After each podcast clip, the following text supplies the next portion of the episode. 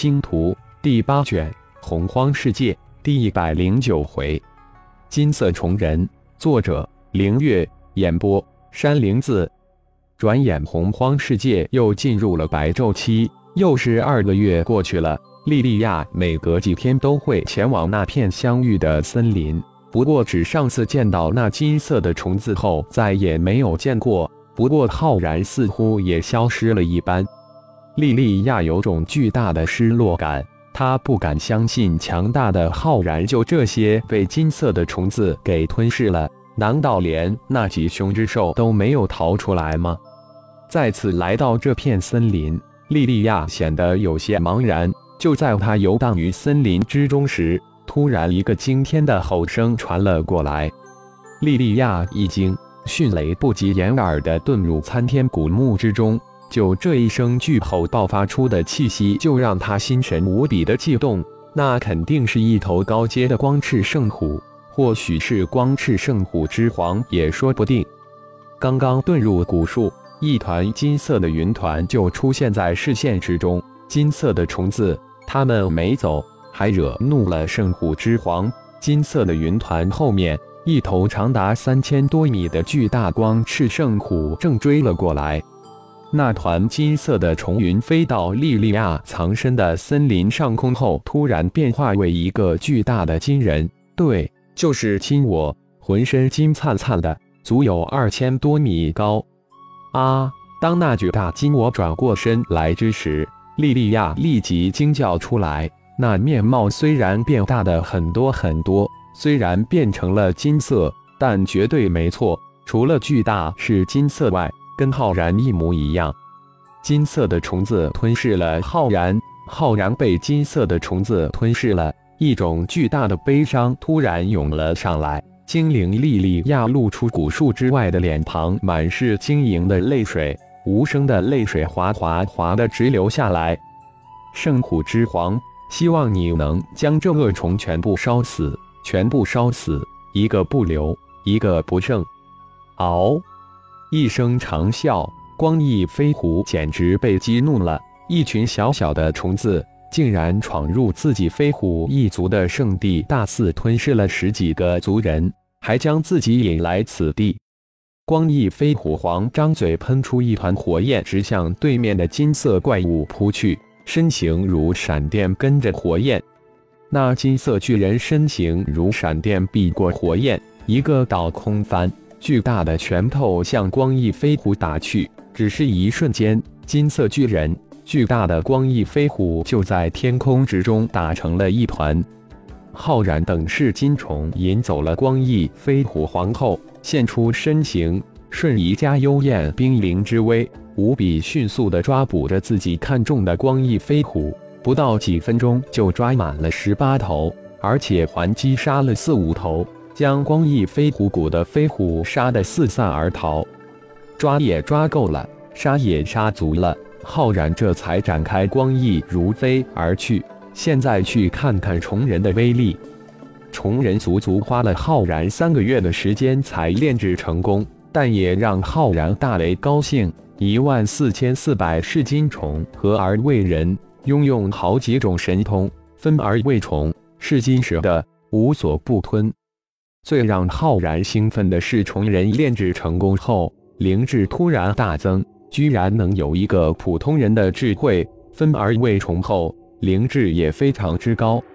很快，光翼飞虎皇与虫人的战斗展现在浩然的面前，意识一扫，竟然发现很多月未见过的精灵莉莉亚满脸泪水，一双满是仇恨的眼睛直盯着天空。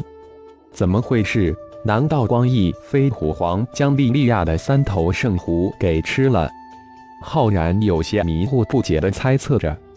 巨大虫人与光翼飞虎皇在天空之中打得难分难解，但很明显，虫人一直占据着主动和上风。光翼飞虎皇不时地怒吼着。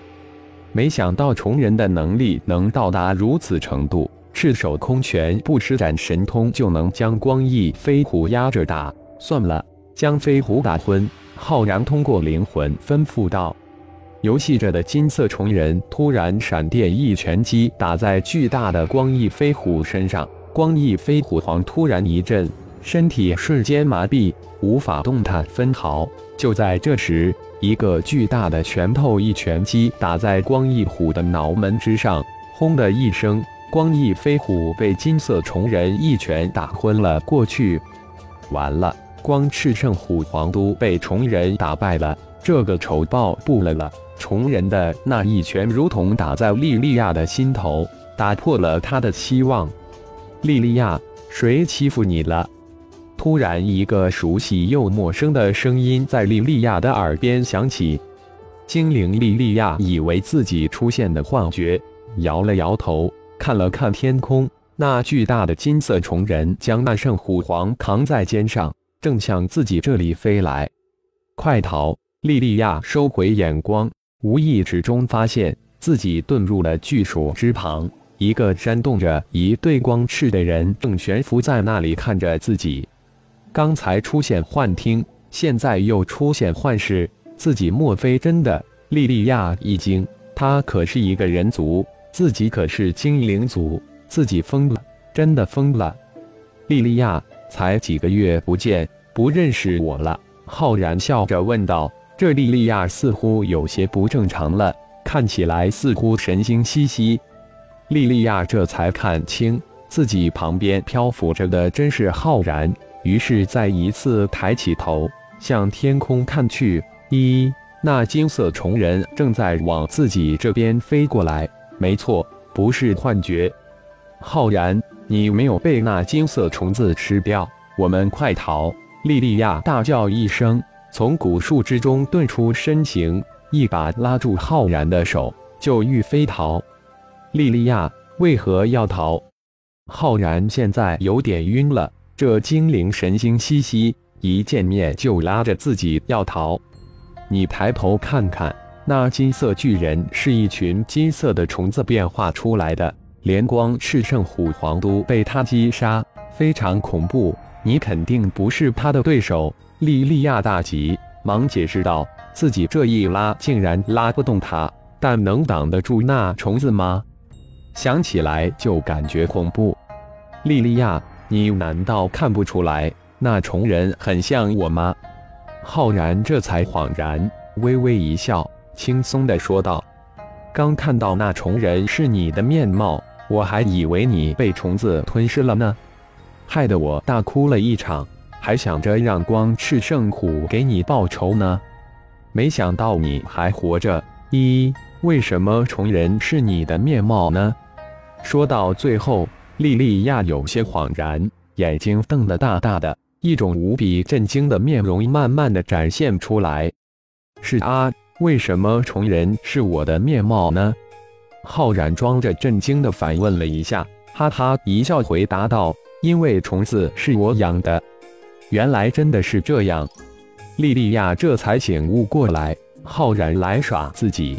赶紧擦干了自己脸上的泪痕，脸上瞬间露出无比高兴的笑容。浩然没有死，而且这恐怖的虫子还是他的灵虫。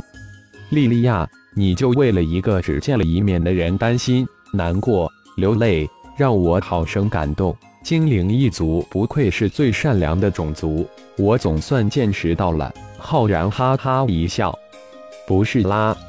莉莉娅大羞，急忙。大银河联邦星光星系星光宗总部，星光宗的所有重要人员都齐聚一堂，商议着应对与四大家族之战。宗主李氏家族、吕氏家族、张氏家族以及帕拉斯家族都已公开声明站在我们这一边，而军方密哈家族、商联都表示中立。我们应该占有优势，开打吧！凯德拉叫道。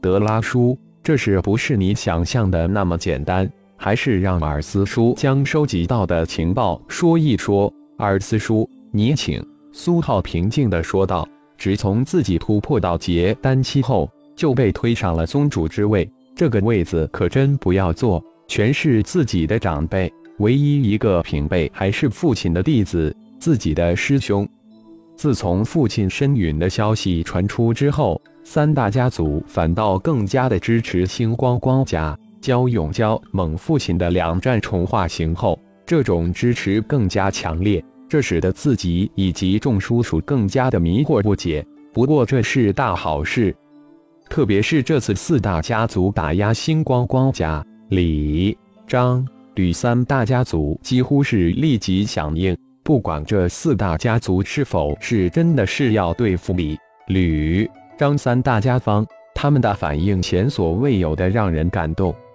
四大家族其目标是李、张、吕三大家族，我们只不过是一个附带的牺牲品而已。他们以为我们星光光家好欺负，这次就让他们看看，莫尔斯现在可是进入结丹期的高手。一股无比的气势随即扩散出去。召回在这四大家族星域星光光甲的工作人员，这次一打，只怕整个大银河联邦就得乱了。